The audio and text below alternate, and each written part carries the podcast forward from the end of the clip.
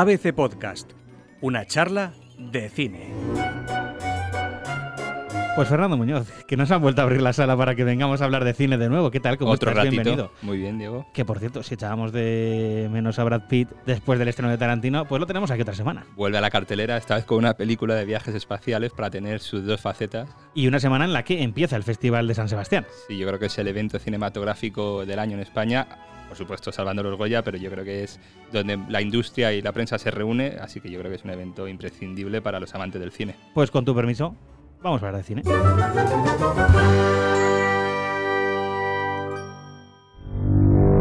Comandante, tenemos cierta información clasificada. Diga, ¿qué sabe usted del proyecto Lima? Su objetivo era la búsqueda de vida extraterrestre inteligente. La nave desapareció tras 16 años de misión. ¿Y quién era el comandante? Mi padre, señor. Puede que esto le cause cierta impresión.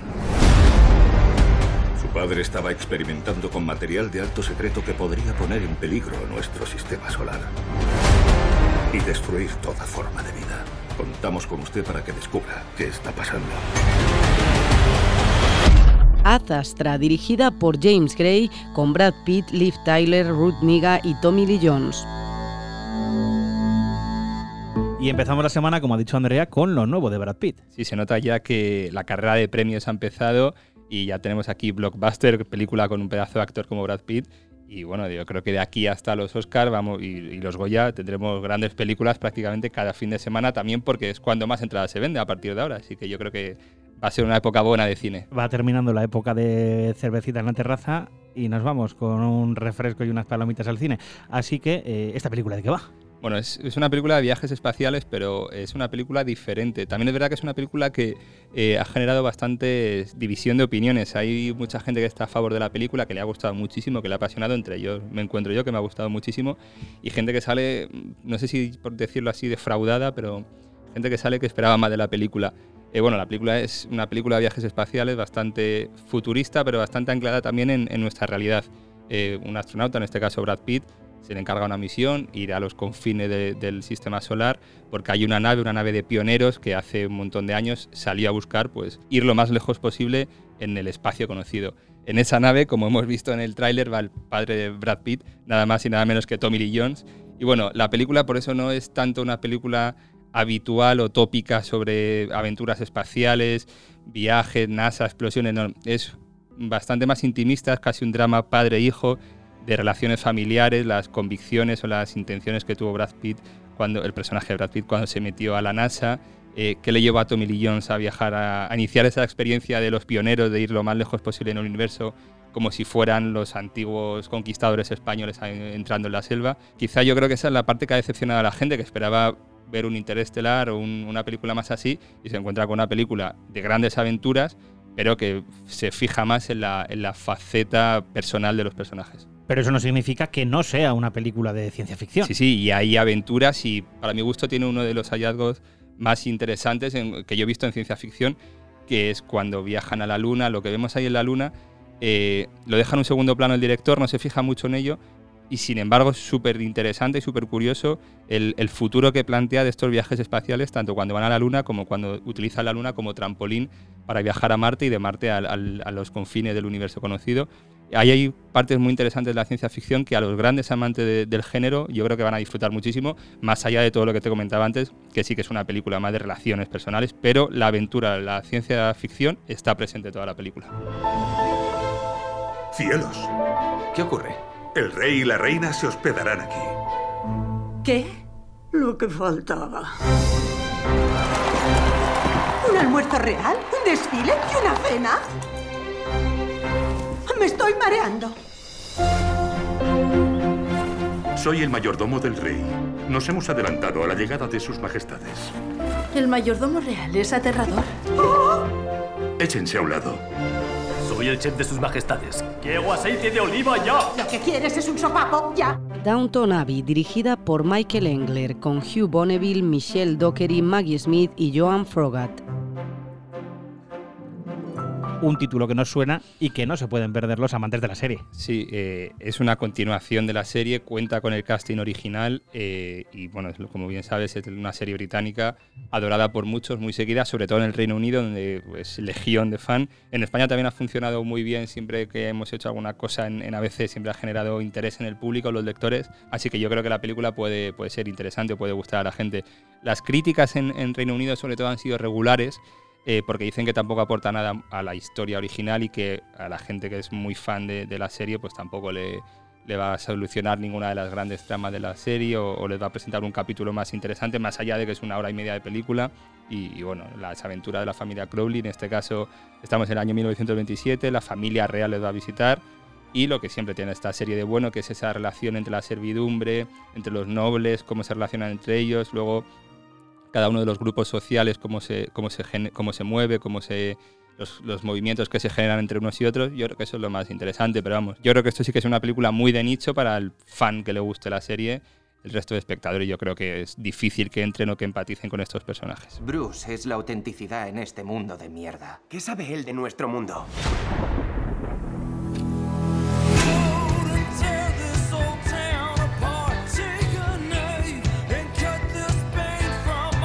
Lo he escuchado todo. La siento aquí. Este tío es increíble. ¿Ese es Billy Joel? Es Bruce. Ser padre para esto, Jade. ¿Crees que ese hombre canta para nosotros?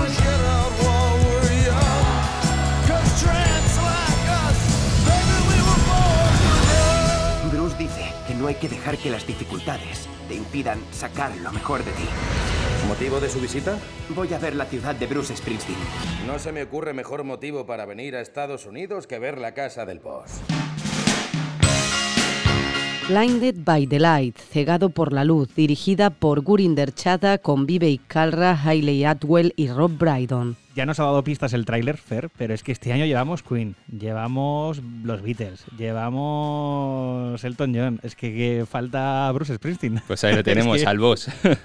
es, es, una película musical, mm, es diferente a las anteriores, por, bueno, es más parecido casi a Yesterday, es una historia original con la música del boss de fondo que, que, va guiando toda la historia. Pero no es un biopic tipo el del Elton John, tipo Rocketman, y tampoco es Bohemian Rhapsody, donde el protagonista era el propio Freddie Mercury. Eh, aquí el director es el, director que le conocimos en Quiero ser como Beckham. La película se parece bastante a ella en, en, el, en tono, en, el humor, en el drama que maneja. Y el protagonista es un semi-desconocido, es un actor mm, británico, pero mm, desconocido.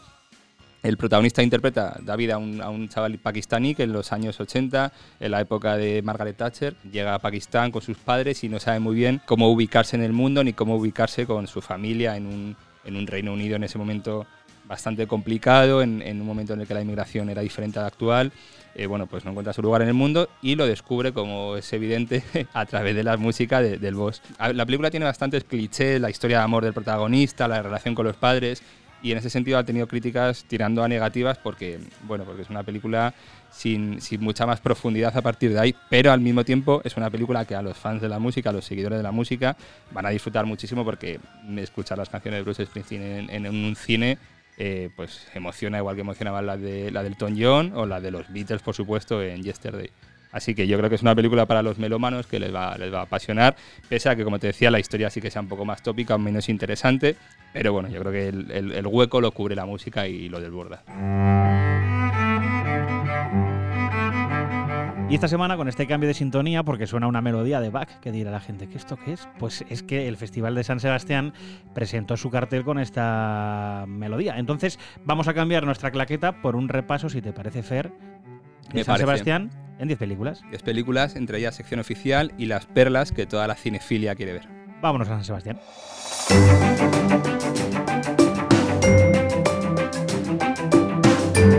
Mientras dure la guerra, dirigida por Alejandro Amenábar, con Carra Elejalde, Eduard Fernández, Santi Prego y Natalie Poza. Aquí destaca Fer ese cara a cara, esa escena entre Unamuno y Millán Astray. Sí, Alejandro Amenábar, que es uno de nuestros grandes directores, se va a la guerra civil y en vez de fijarse en el conflicto que todos conocemos, se va a un conflicto menos desconocido, el de Millán Astray con, una, con Unamuno.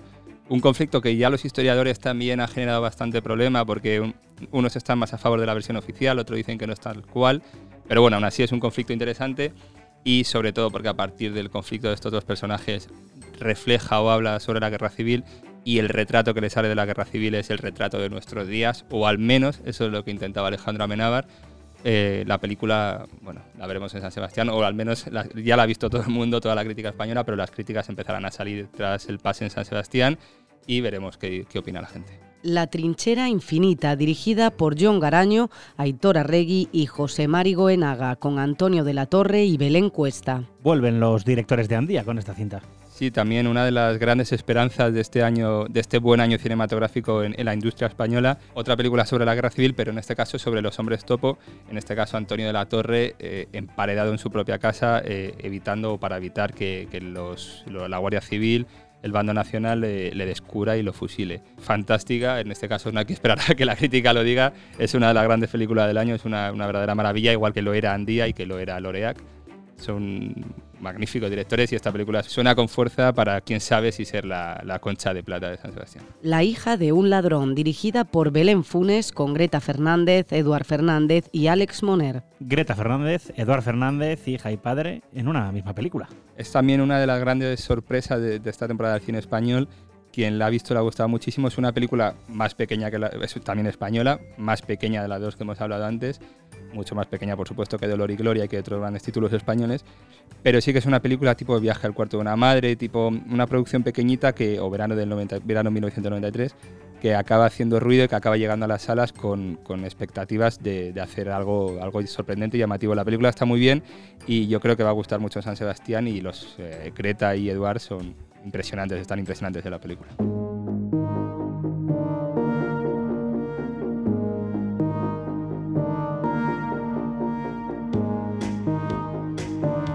17, dirigida por Daniel Sánchez Arevalo, con Biel Montoro y Nacho Sánchez. Y el viaje del que hablamos a continuación es lo nuevo del director de Azul Oscuro Casi Negro de Primos de la Gran Familia Española. Sí, es un viaje al drama, porque es verdad que últimamente había hecho pues, las películas de comedia que has mencionado tú, pero aquí viaja otra vez al drama, con, como hizo con Azul Oscuro Casi Negro el, espectacular debut que tuvo. Es un viaje, es un drama con algún toque cómico, pero es, un puro drama de un, un chaval de 17 años a punto de cumplir 18 eh, problemático, internado en un centro de menores, la relación que tiene con su hermano y con su abuela. Inician un viaje por carretera con, con una caravana y bueno, van eh, con un objetivo claro, pero bueno, la película es interesante, eh, es de Netflix, la ha producido Netflix y va a ir primero a un par de bueno, a unas salas pequeñas un par de semanas y luego ya directamente a la plataforma. Eh, bueno, yo creo que el objetivo es intentar calificar para los Goya, ver qué tal se le da, porque es un año con mucha competencia, pero bueno, el director siempre ha tenido muy buena acogida y, es un gran director y yo creo que para los Goya seguramente tenga, tenga alguna cabida y quién sabe en San Sebastián cómo, cómo la coge el público y la, y la, prensa. La Odisea de los Giles, dirigida por Sebastián Borenstein con Ricardo Darín, Luis Brandoni, Chino Darín, Verónica Ginás y Daniel Araoz. Otra de padres e hijos, en este caso argentinos. Sí, Ricardo y Chino Darín, padre e hijo, en una película, es una comedia, esto sí que es pura comedia sobre un grupo de perdedores, de fracasados. Eh, ha tenido un éxito descomunal en Argentina, donde ha arrasado en la taquilla. En Toronto se ha visto también con buenas críticas y yo creo que el debut en Europa eh, será bueno porque yo creo que todo el mundo en España quiere a, los Darín y la película tiene buena pinta. Próxima, dirigida por Alice Winocour con Eva Green y Matt Dillon. Nos vamos de nuevo al espacio. Sí, esta película funciona algo así como podríamos decir el contrapunto a Dastra a la película de Brad Pitt que hablábamos antes. Eh, aquí es una, es una madre, eh, eh, Eva Green, que es una astronauta francesa, porque la película es francesa, pese a que es así también una película espacial de viajes espaciales, es interesante porque es una producción europea. como te decía, que me lío, Eva Green es la única mm, astronauta de, de, la Agencia Espacial Europea en un programa muy específico para un tipo de viaje al espacio, bueno, con una serie de misterios y tal. Tiene una hija pequeña y, y la película trata sobre la relación que tiene con la hija en un momento en el que la, protagonista acaba siendo la, elegida por, el programa europeo, por la, ESA, para, entrar en, la nave espacial. Y bueno, eh, es una película interesante y yo creo que también seguramente funcione bien por, porque siempre es llamativo ver una película así más alejada del cine social europeo que estamos acostumbrados en festivales. Zero Bill, dirigida por James Franco, con Dave Franco, Megan Fox, James Franco, Will Ferrell, Seth Rogen, Joey King y Danny McBride lo nuevo, vamos a decirlo así, de James Franco y sus amigos. Sí, sí, tal cual. Eh, viene otra vez James Franco con su hermano Dave, que ya ganaron hace un par de años con, con Disaster Artist. En este caso se reúne en la película con Megan Fox, con Seth Rogen, con toda su gente, vamos. Eh, y encima la película, si te digo que es un viaje a Hollywood de los años 60, en el año 69 en concreto, un acto, o sea, un actor recién llegado a, la industria que quiere triunfar, drogas, sexo, amor libre, eh, éxito en Hollywood. Bueno, la película no la hemos visto todavía, tiene que ser una locura. Esperemos que sea una locura, que haya salido bien, porque bueno, es el debut, se estrena en festivales en, San Sebastián, a ver qué tal la acogida tiene.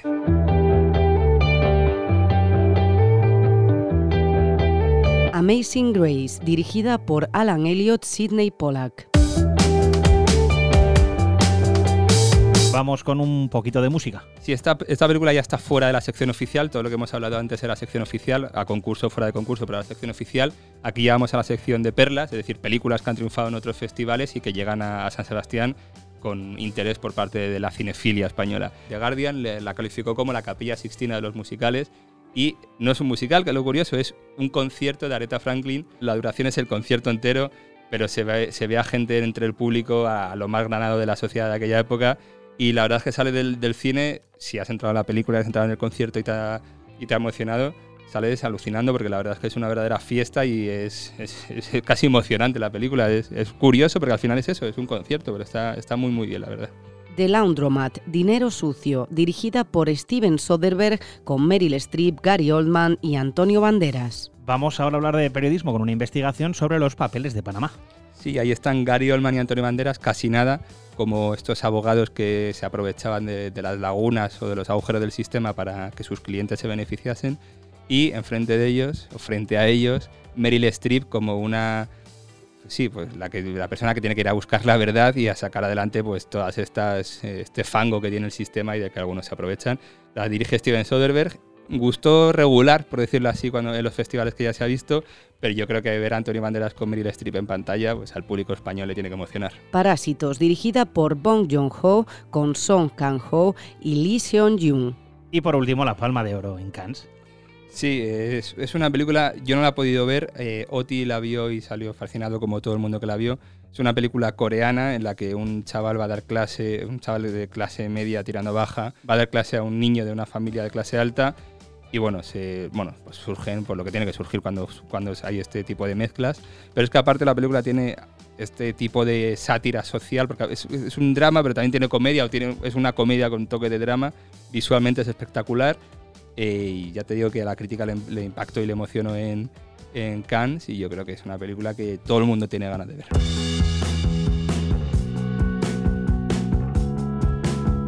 Top 5 de ABC Play. Y cerramos la semana antes de viajar a San Sebastián con el top 5 de ABC Play. Sí, confiemos en que cuando salgamos de San Sebastián, con los estrenos de alguna de las películas la siguiente semana, haya cambiado el top, pero de momento esto es lo que hay. En quinta posición. Litus, la película de Dani de la Orden sobre este drama de jóvenes que se suicida uno de ellos y luego, bueno, vemos las relaciones personales, cómo funciona y cómo se ve el suicidio entre los jóvenes españoles y, y lo que genera, el impacto que genera. Cuarto puesto. Los años más bellos de una vida el, bueno, la secuela, por llamarlo de alguna manera, de Un hombre y una mujer, aquella película que hace cincuenta y pico años ganó el Oscar a Mejor Película, una historia de amor con los protagonistas originales que se mantiene y yo creo que es emocionante verlo de nuevo en pantalla. Mitad de tabla, tercera posición. Quien a hierro mata, la película de Luis Tosar, que protagoniza Luis Tosar, lleva ya varias semanas en cartelera, sigue funcionando en taquilla, gustó mucho a la crítica, quién sabe si da la sorpresa de cara a los Goya. Segundo puesto. Adastra, la nueva película de Brad Pitt que hemos comentado al principio de la película, dirigida por James Gray, una de las joyas del año. Confío en que a la gente le guste tanto como a mí, igual me estoy aquí. Luego la gente nos insulta en los comentarios, pero yo creo que Adastra es una gran película. Y en primera posición me parece que poco cambio de momento. Pues también Brad Pitt protagonizando la joya de, Quentin Tarantino, eh, la novena película de Quentin Tarantino, Érase una vez en Hollywood. Si, alguien, si queda alguien en España que no la ha visto y le gusta el cine, que aproveche. Fer, buen viaje a San Sebastián. Mm, desde allí llamaremos y os iremos comentando algunas de las novedades que veremos por allí alguna de las películas. Intentaremos poner a alguien al teléfono para alguna entrevista. Yo creo que va a ser un festival bonito. No hay tantos nombres como otros años, pero yo creo que va a haber grandes películas. Nos escuchamos. Una charla de cine. Un podcast de ABC con Fernando Muñoz, Andrea Carrasco y Diego Moreno.